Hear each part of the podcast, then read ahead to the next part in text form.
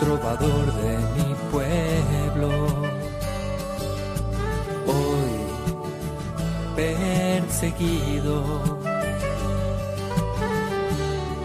por servir al Señor. Comienza Francisco y Clara, Camino de Misericordia, un programa dirigido por Fray Juan José Rodríguez.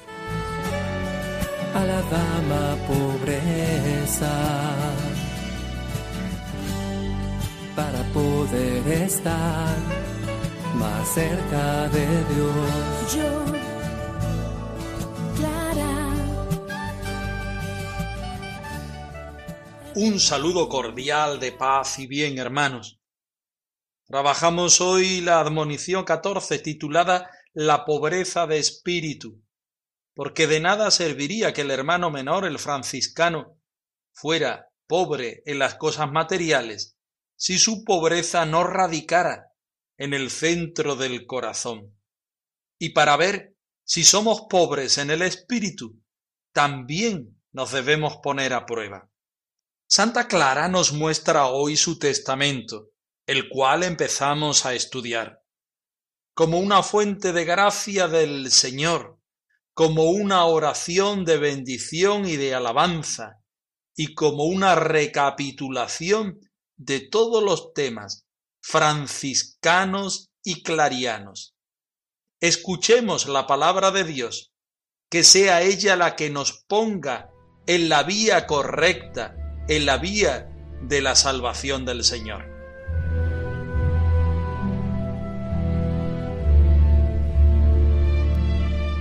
Del Evangelio según San Mateo. Dijo Jesús, Dichosos los pobres en el espíritu, porque suyo es el reino de los cielos. Yo os digo, que no hagáis frente al que os hace mal, al contrario, a quien te abofetea en la mejilla derecha, preséntale también la otra. Al que quiera pleitear contigo para quitarte la túnica, dale también el manto. Y al que te exija ir cargado mil pasos, ve con él dos mil. Da a quien te pida, y no vuelvas la espalda al que te pide prestado.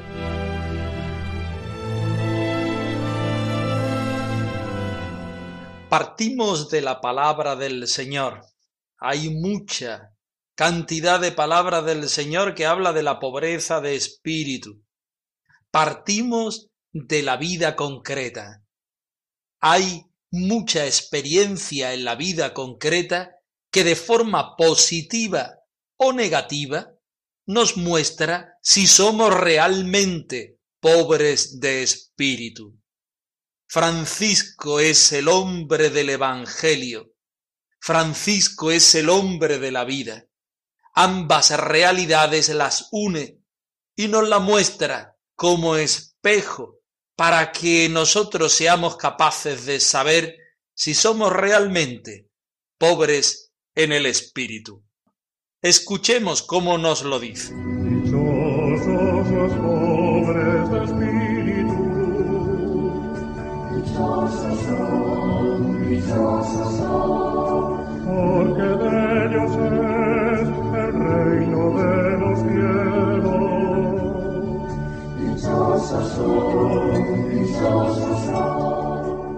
Bienaventurados los pobres de espíritu, porque de ellos es el reino de los cielos.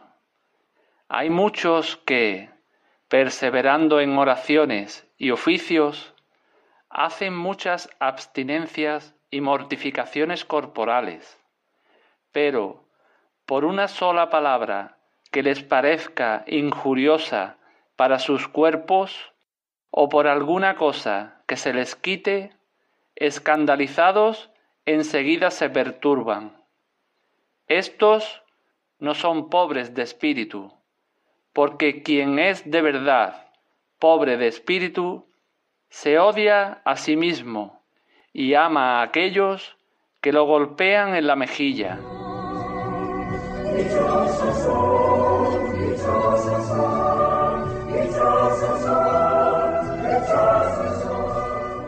Partimos, como siempre, de la palabra de Dios, en concreto del Evangelio de San Mateo. Tomamos esta cita de Mateo 5, 3 y siguientes, pero podríamos tomar muchas otras del mismo evangelista, de los distintos evangelios y de la palabra de Dios al completo. Dichosos los pobres de espíritu, porque de ellos es el reino de los cielos. Dichosos los pobres, dichosos los que viven en la pobreza, dichosos los que sienten la pobreza como la puerta necesaria e imprescindible para ver que solamente desde el rostro del Señor conviene vivir la vida.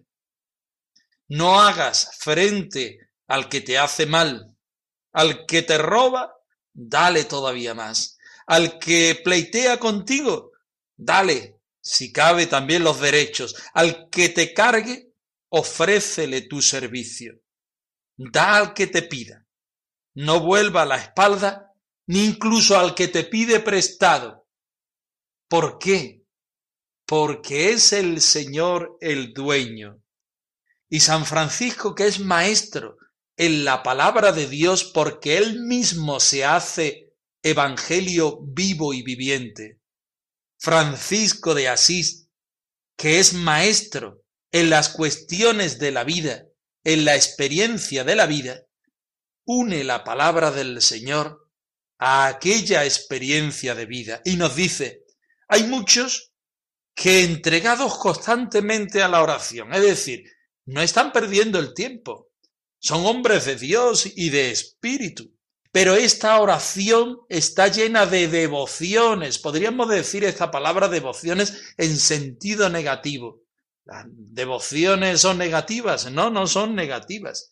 Pero las oraciones nos deben llevar, o las devociones, mejor dicho, nos deben llevar al Espíritu del Señor, realmente al Espíritu de las bienaventuranzas. No nos pueden guardar y digo guardar en el sentido más plenamente franciscano. No nos deben guardar en lo que nosotros entendemos del Espíritu, sino que nos tienen que abrir a la voluntad y al Espíritu de las bienaventuranzas.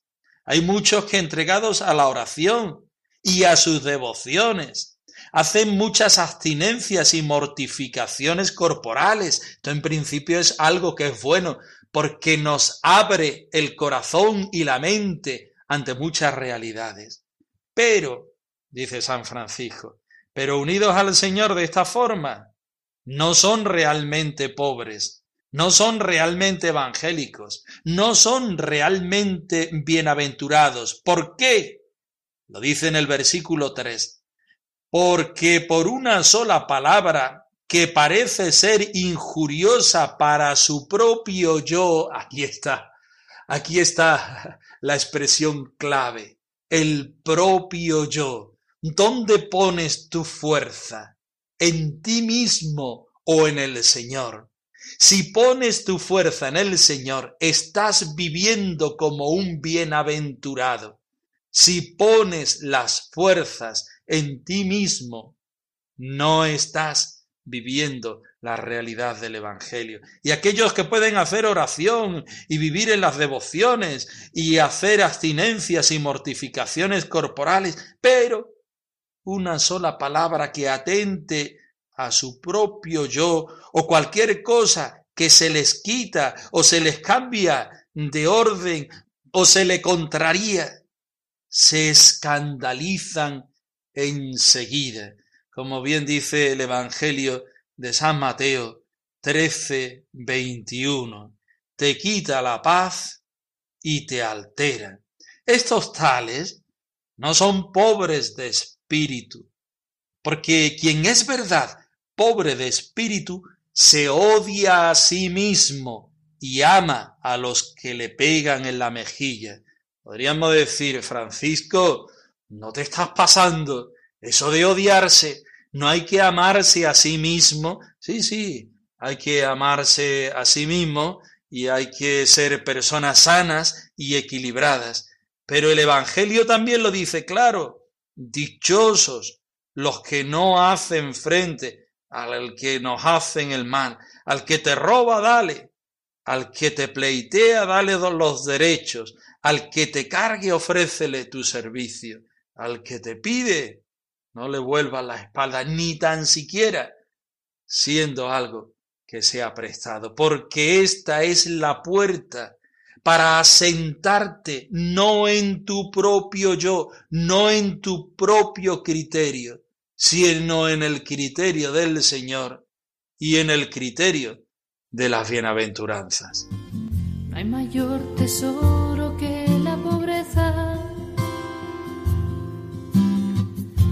mayor tesoro que la pobreza. No hay mayor tesoro que la pobreza. Ay, la pobreza. No hay mayor tesoro. La admonición 14 nos pone en la senda de la pobreza del espíritu. Hablar de la pobreza en sentido franciscano es hablar de la pobreza material. Sí, está claro pero también hablar de la pobreza del espíritu. Porque podríamos decir que incluso ser pobre físicamente, materialmente, es fácil. Podemos eh, abrir nuestra ventana, la ventana de nuestra casa y tirarlo todo, darlo todo a los pobres. Sí, sí, muy bien. Eso está bien. Y es muy evangélico, el Señor lo dice en el Evangelio. Pero nos queda tirar nuestro propio yo. Hacer transparencia de mi alma, de mi espíritu, para que sea el Señor Jesús el único absoluto de mi vida. La pobreza de espíritu verdadera es estar dispuesto a lo que el Señor quiera en cada momento. Posiblemente Él elegirá unos momentos diversos a los momentos que yo hubiera decidido. La pobreza del espíritu es asumir la pobreza en nosotros mismos y en los demás. Qué fácil es ver las dificultades y los pecados de los demás, pero muchas veces parece que la vida, que el pecado, que el demonio nos pone una cortina para no ver nuestros propios pecados y nuestras propias tendencias. Los escritos franciscanos, particularmente los escritos de San Francisco, están llenos de referencias en este sentido. Esta es la excelencia de la altísima pobreza, nos dice San Francisco en la segunda regla 6.4 la que a vosotros, queridos hermanos míos, os ha constituido en herederos y reyes del reino de los cielos, os ha hecho pobre de cosas y os ha sublimado en virtudes. Esta es la verdadera pobreza de espíritu, porque la pobreza material es difícil de conseguir, pero una vez que lo consigue ya se acabó, ya eres pobre. Pero para ser pobre de espíritu, constantemente tienes que utilizar la única arma que tiene el cristiano, que es Jesucristo, es ponerse en la presencia de Jesucristo. Nos dice San Francisco en la primera regla, capítulo 22.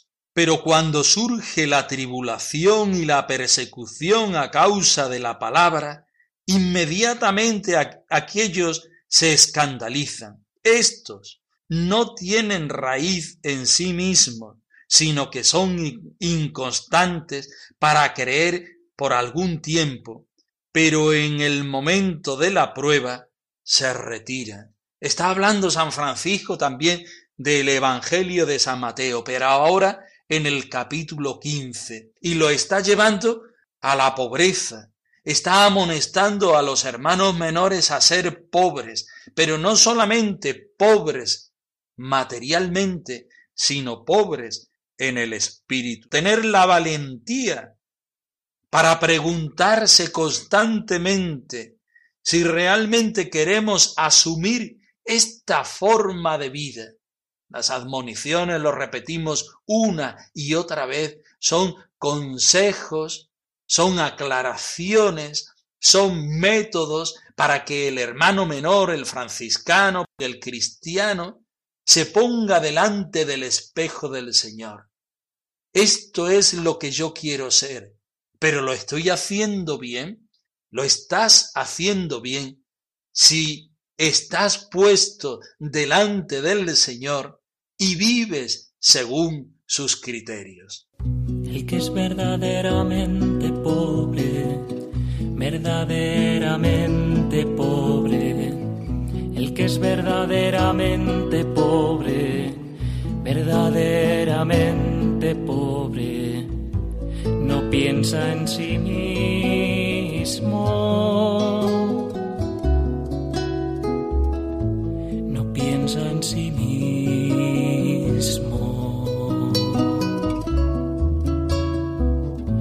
Al que le causa heridas si es verdaderamente pobre, verdaderamente pobre, verdaderamente pobre. Comenzamos a estudiar el testamento de Santa Clara. Estudiar el testamento de algún santo quiere decir meterse en el final de su vida, el ver la vida en conjunto, el ver los núcleos fundamentales que ha vivido dicha persona y cómo quiere transmitirlo y cómo quiere fijarlo en aquel grupo de seguidores. Santa Clara, cercana ya a su muerte, reconociendo su historia como historia de Dios, hace una alabanza al Dios Altísimo, reconociendo todos los dones que le ha dado a su vida personal y a su vida fraterna, y lo fija como una forma de vida, como una consecuencia de la forma de vida. Vamos a empezar a estudiar el testamento de Santa Clara muy despacito para ir exprimiendo toda la gracia que Clara nos da por medio de este escrito suyo. Señor, no soy nada porque me has llamado. Has pasado por mi puerta y bien sabes que soy pobre y soy débil.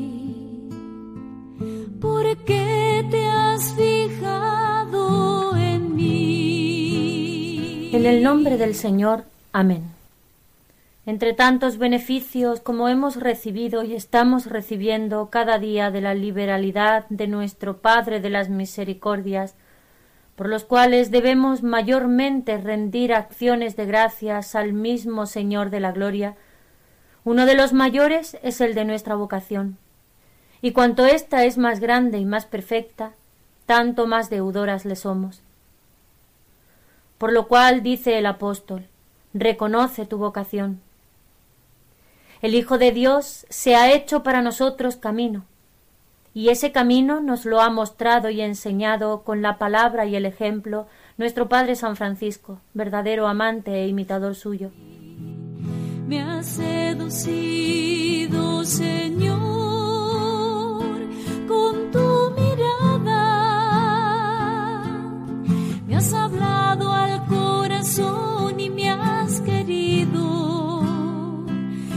Es imposible conocerte y no amarte.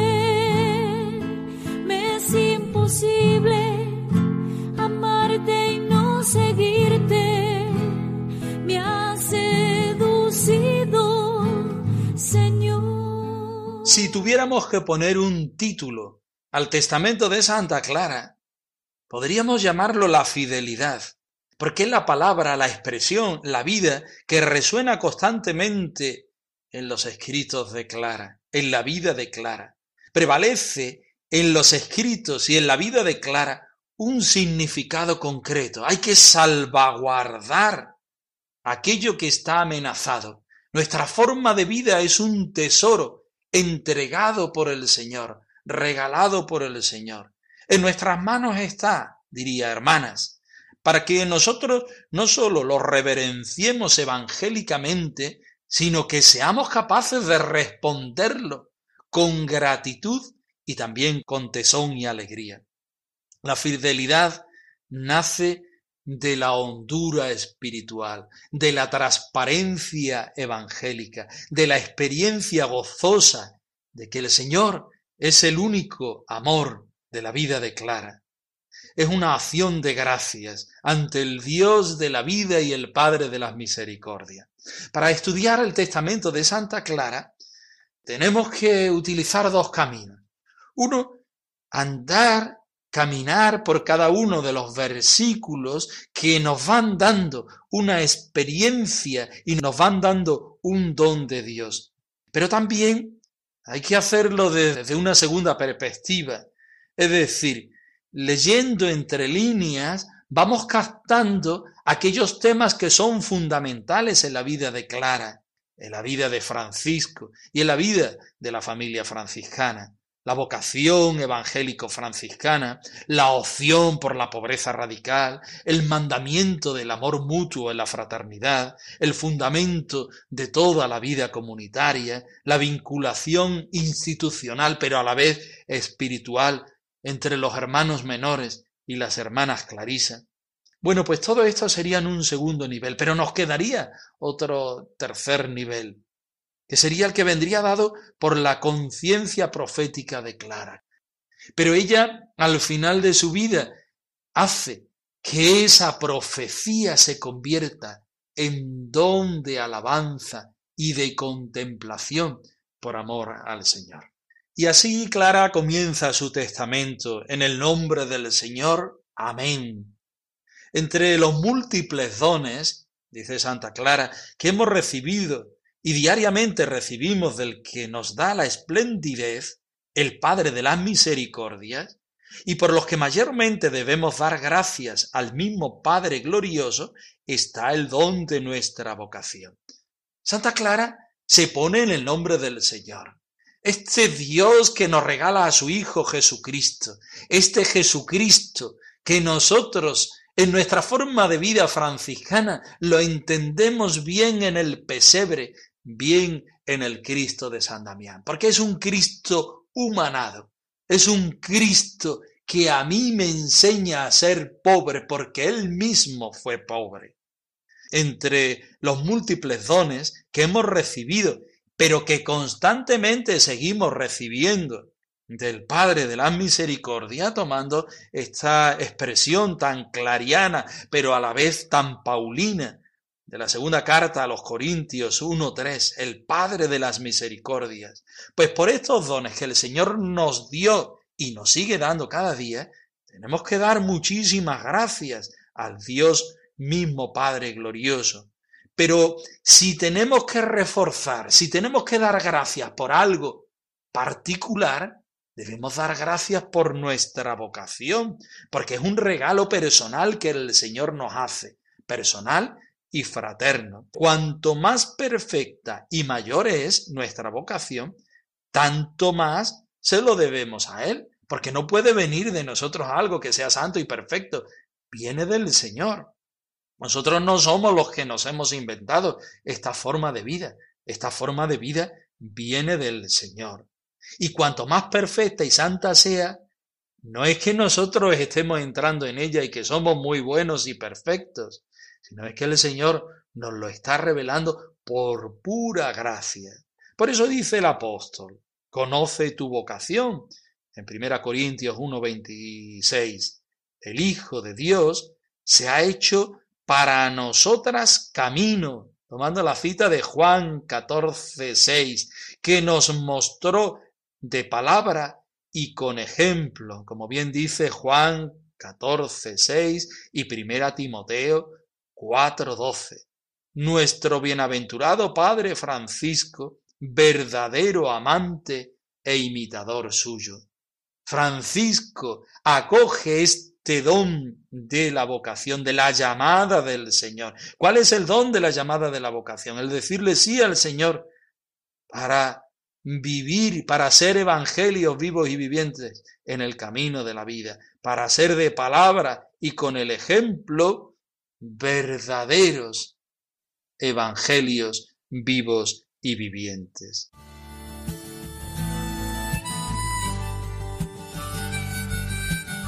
Francisco y Clara arroba radiomaria.es. Nosotros nos despedimos, no sin antes ofreceros la bendición del Señor Jesucristo en un saludo de paz y de bien. Que el Señor os bendiga. Perseguido por servir al Señor. Han escuchado en Radio María Francisco y Clara, Camino de Misericordia, un programa dirigido por Fray Juan José Rodríguez. A la dama pobreza, para poder estar más cerca de Dios. Yo